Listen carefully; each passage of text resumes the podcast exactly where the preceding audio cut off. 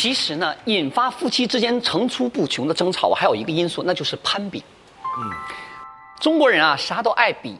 在我们这里呢，有一种孩子叫做别人家的孩子，有一种老公呢叫做隔壁家老王。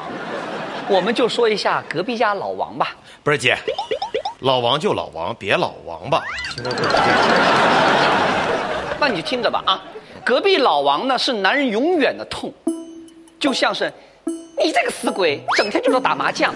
你看人家隔壁老王多会赚钱呢，这是一种。还有。你有没有点出息啊？啊，人家隔壁老王带着老婆都去巴厘岛吃龙虾了，你倒好，带我去巴黎小龙虾。俗话说啊，人比人气死人。夫妻间这种攀比呢，也是造成了摩擦甚至婚姻破裂的一个主要原因。说起这个攀比呀，西方人对幸福的认知就和我们完全不一样。我曾经有个移民欧洲的老朋友，老早呢曾经是我们学校的一个小师妹啊，找到了一个老外。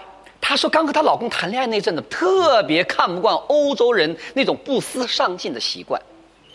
我那个小师妹呢，最早是在海边认识她老公的，一开始觉得这个男人太帅了，冲浪、划艇、滑板玩的那个漂亮啊。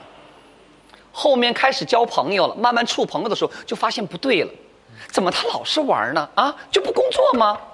那可能是职业冲浪运动员啥的呗，不是。然后他就问她说的：“哎，你为什么不工作，老是玩啊？”她老公就说了：“我现在正在休假呀。”啊，那个姐妹就不信了，说：“哎，你上个月就休假了，怎么到现在还休假呢？”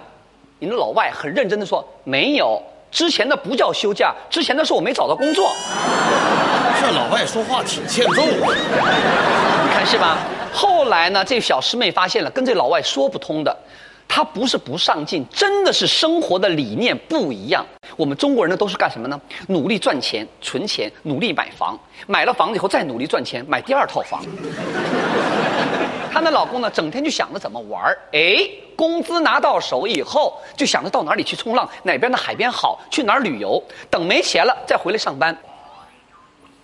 可你想啊？我们这个小师妹是中国过去的呀，中国的教育啊，哪受得了这个呀，对吧？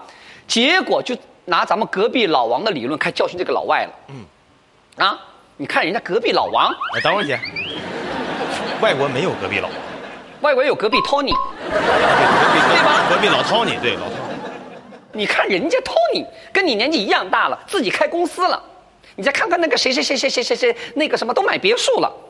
结果那个老外呀，瞪大眼睛就问了似的：“哎，我为什么要羡慕他们的生活呢？啊，说不定他们那帮人还羡慕我每天在沙滩上晒太阳呢，对吧？